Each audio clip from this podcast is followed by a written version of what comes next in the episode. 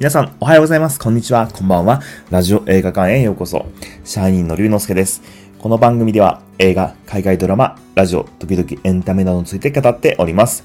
映画や海外ドラマ、またはラジオが好きな方は、フォロー、いいねの方お願いいたします。レター、コメントもお待ちしておりますので、どしどし送ってきてください。はい。えー、今日めちゃくちゃ暖かいですね。はい。もう全然雲もなく、すごいいい天気で、えー、さっきロードバイクでちょっとサイクリングに行こうと思ったんですけど、ちょっといきなりですね、つまずいてこけてしまって、えー、その後ちょっと自転車の調子が悪いんでですね、もう家に戻ってきました。えー、今日はちょっとお休みしてですね、え音声配信を撮った後、えー、ジムで体を動かそうと思います。はい。えっとですね、今日紹介する映画は、えー、花束みたいな恋をしたですね。えー、今めちゃくちゃすごいヒットしてますよね。で、実は私も、あの、昨日ですね、見てきたんですよ。で、レイトショーで見たんですけど、あの、すっごい人が多くてですね、めちゃくちゃびっくりしました。はい。特に若い女性、まあ、友達同士で来られてるのかなっていう、えー、方多くてですね、少しあの、私よりも年上のご夫婦の方も少しいて、あ、いろんな方に人気がある作品だなと思ってちょっとびっくりしましたね。はい。で、え、この花束みたいな恋をした、え、先月1月下旬に公開された、えラブストーリーですね。で、本当は2000、え去年の12月に公開予定だったんですけども、まあ、ちょっとコロナウイルスの、えー、関係で、え延期になりまして、えー、先月の公開と、え愛になりました。はい。まあ、一言で言うとですね、めちゃくちゃ面白かったです。すっごい良かったですね。あのめちゃくちゃ余韻に浸りたいなと思うような、そんな、あの感じの映画で、ほんといろんな方に見てほしいなと思った映画でした。え、ちょっとですね、今回はネタバレありでちょっとあのお話ししていきたいと思います。はい。えー、今回のキーワードはですね、えー、あるあるですね。はい、あるあるです。それではちょっとスタッフとキャストからちょっとさらっていきます。え監督が、えー、トニ信弘監督、えー、逃げ恥とかカルテットを取られた、演出された監督さんですね。で、脚本が、えー、坂本裕二さん、えー、まあ代表的な作品でいつかこの恋を思い出してきっと泣いてしまう、えー、有村架純さん主演のドラマですね。の脚本もされてらっしゃいます。えー、制作会社が、えー、リトルモア、えー、フィルムメーカーズ、えー、配給が東京テアトル、リトルモアとなってますね。はい、キャストです。。えー、あ、まあ有名、まあそうですね。菅田将暉さん、有村架純さん、えー、ダブルキャスト、はい、えー、主演ですね。えー、ダブル主演ですね。はい。えー、めちゃくちゃ、えー、人気の若手俳優さん2人ですね。えー、そして、清原かやさん、えー、細田かなたさん、小田切丈さん、他となってます。えー、ストーリーです。えー、2015年の東京ですね。で、えー、大学生の、えー、菅田将暉さん演じる、えー、麦山根麦と、有村架純さん演じる八谷絹はですね、終電を逃したことで出会うんですね。で、深夜のカフェで、あの、監督の押井守さん、がですね、いることにテンションが上がってびっくりして意気投合して、そしたらなんかお互いの趣味とか、あの、好きなものが合うっていうことでめちゃくちゃ盛り上がっていくんですね。で、その後、二人は恋人同士になります。で、恋人同士になった後、えー、まあ、フリーターとなってですね、二人ともフリーターになって、えー、多摩川沿いの、え、マンション、アパートを借りて、え同棲をし始めるんですね。でもまあ、あの麦はイラストレーターを志して絵を描いて、えちょっと生計を立てようとしてたんですけど、まあ、生活のために、え仕事、まあ、就職するんですね。で、それをきっかけに、二人の日常にすれ違いが生じていく、すれ違いが生じていくという、えストーリーになってますね。はい。でですね、あの、見どころなんですけれど、見どころ感想いきますね。で、この脚本のですね、坂本さんは、えー、本当この本を書く段階で、なんか二人の、まあ、その、主演にしたいという風なイメージで書かれてたと。はい。まあ、現代の若者のため、現代に生きる人たちのためのラブストーリーを書きたかったとおっしゃってる、おっしゃってますね。はい。で、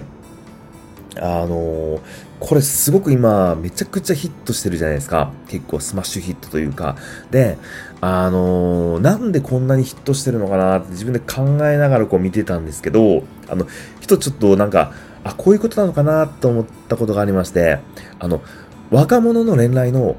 あるあるを書いてるのかなと思ったんですよね。で、二人が偶然に出会って、なんかいろんなこう偶然が重なり合って、お互いめちゃくちゃなんか価値観とか好きなものが似てるってことで、うわーって盛り上がって、で、卒業して就職せずにフリーターになって、でも現実が目の前にあって就職をしてすれ違って冷めていって、まあ、結果別れてしまうんですよね。っていう、こういう、なんかこう、普通の恋愛というか、まあ、経験したことがある人は経験したことがあるみたいな、この、あるあるって、あ、わかるわかる、そうだよねっていう、ものすごい共感をあの、させてしまう映画なんじゃないかなと思ったんですね。だから、すごく、まあ、あの、見てる人は感情をぐーっと揺さぶられて、泣いてしまう、感動してしまう、共感してしまう。だからヒットしてるのかなと思ったんですよね。はい。でも、あのいや、なんか、なんて言うんですかね。それがあるあるだから当たり前の映画ということじゃないんですよね。あの、そう見せる、やっぱり演出とか流れとか、何よりもやっぱり、この菅田将暉さんと有村架純さんがそう見せてくれる2人がめちゃくちゃすごいなと思ったんですよ。もう菅田将暉さんの麦とか、もう本当に、あの、普通の大学生、まあ、見た目イケメンですよね。で、有村架純さんめちゃくちゃ綺麗で可愛らしいじゃないですか。でも、なんか普通の大学生、あ、いるねって、こういう大学生いるよねっていう感じにな、見せるんですよ。で、ただ、そのセリフとか演技だけじゃなくて、細かい仕草とか声のトーンとかで、あ、あの、なんかいる、いるいるって、あの、私もですね、熊本学園大学っていう大学卒業したんですけど、あのその学園大学に、まあ、学食とか、あの学生が集まる学生会館っていう、まあ、フロアあるんで、フロアがあるんですけど、そこにいそうなカップルでしたもん、この麦と、あ、金と麦が。この菅田将暉さんと有村架純さんのカップルがですね。だから、ああ、あるあるって、こういう二人いたいたって、学生時代いたなってすごい思いながら見てました。まあ正直あの、私にはそういう大学時代なかったんですけどね。はい。で、あの、まあでもですね、まあ、結果ですね、いろんな盛り上がりを見せて別れていく二人なんですけど、なんかまあ、なんて言うんですかね。あ、その前にいろいろちょっと話したいことがありました。すいません。えー、まあ、ちょっと私あの、この映画2回ちょっと泣いてしまったシーンがあってですね。で、1個目が、まあ、菅田将暉さんが3回目か4回目デートで、ファミレスでなんとか有給振り絞って告白した後に、有村架純さんが OK というシーンですね。あの時ちょっと泣いてしまったんですよね。なんかこう、なんかすごく共感見てる人をさっきも話したように共感する共感させる映画なんでなんか自分が告白したような感じに錯覚させてしまうなと思ったんですよ。男性目線から見て。その時に有村架純さんが OK を言った時のあの多分菅田将暉演じる麦の喜びがなんかこうわすごいあ分かるなってはい。なんか告白するの怖いけど行った時にイエスともらえた時のあの感動をなんかあの思い出した感じがすごくありましたね。はい。そして、これあの見られた方、もう多分、あ、わかるよって言ってもらえると思うんですけど、やっぱり最後のファミレスでの別れのシーンですよね。あの時に、あのー、有村架純さんの方はもう別れたいと思ってて、で、菅田将暉さんの方は、もうだ終わりだなって分かってるんですよ。でも、なんとか情報したい。だから結婚しようって言うんですけど、その時に、あの、右斜めその、なんて言うんですかね、二人が付き合い始めた、その、菅田将暉演じる麦が告白したファミレスと同じファミレスに来てるんですよ。で、その時に告白した席とはちょっと離れた席に二人座るんですけど、その別れ話をしてる時に、二人が告白をし合った席に同じようなカップルが来るんですよね。この二人が、実は、その、細田かなたさんと、あの、清原かやさんのまあ、若い5年前の自分とそっくりの2人が同じようなことをしてるんですよ。で、その2人を見て、2人がもう我慢できなくて号泣し始めるんですよね。で、まあ、その時、あのー、有村架純さんがもうファミレスを出て行って、もう外で号泣してる時に、増田正樹さんもこう外に出て行って2人で抱き抱き合うっていう、まあ、その後まあ終わっちゃうんですけどね。あの、あの時、あの、この2つのシーンはめちゃくちゃ泣けましたね。なんかですね、やっぱり。あもう本当になんかもう、心のにぽっかり穴が開いたというかな、そんな感じで、まあ、すごいいいシーンでした。はい。でもまあ、結果的に2人別れて、まああのー、ラストも、最後の方で、まあ、ちょっとですね、オープニングとエンディングの方で、まあ、2人が、別れた後2人が出会うシーンがあるんですけど、その2人が、まあ、あの、お互い違うまあ、あの、恋人を見つけてですね、デートしててばったり会ってしまうというシーンなんですけど、その時に2人が背を向けてこう離れていくんですけど、2人が手を挙げてですね、あのー、またね、みたいな感じで離れていく離れていくシーンがすごく良かったなと思いましたね。はい。で、あのー、最後の最後で、あの、Google マップ、結構この物語、なんか、あの、頭と最後で、Google マップっていうのはちょっとうまく使われてるんですけど、なんか、物語の冒頭で Google マップに自分が映ってるのをハイテンションで友達に見せまくる菅田将暉さんがいてでエンディングであの2人が共同生活してた多摩川沿いのマンションの近くのパン屋さんを見つけてる時にあの2人が Google マップに映ってるのを菅田将暉さんが見つけるシーンがあったんですよね。あれで物語がパッて終わったのがすっごいなんか良かったですね。あの結果この物語って盛り上がって偶然出会っても盛り上がった2人がアラブラブな生活を送りながら最後別れていくっていうような、結構悲しくなるようなストーリーなんですけど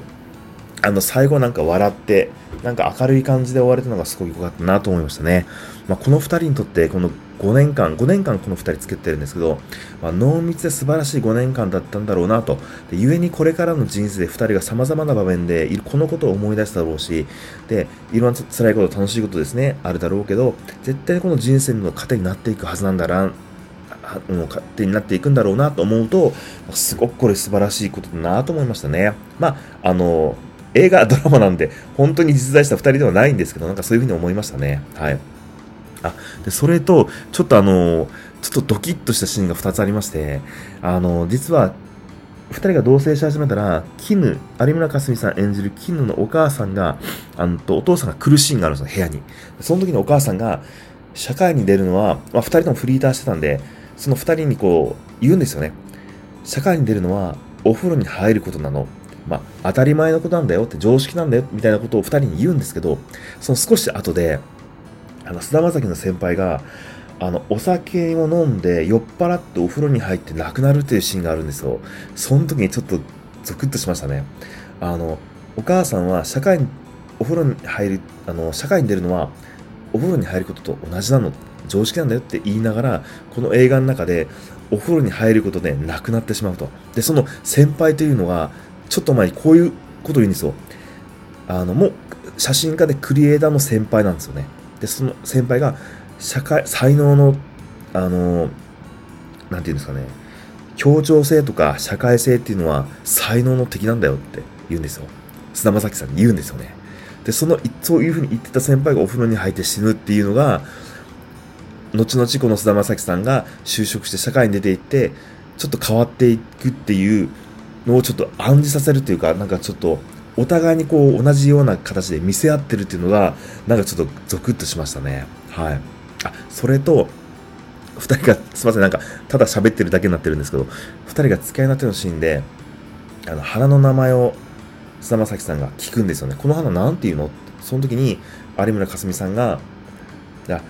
女性に花の名前を聞くと、別れた後に、その花を見るたんびに、別れた恋人のことを思い出すんだよっていう、なんかちょっとそういう、あの、シーンがあったんですけど、ちょっと、あの、すごく、あ、いいシーンだなと思うのと同時に、ゾクッとしましたね。はい。まあ、この2つのシーン、ちょっと、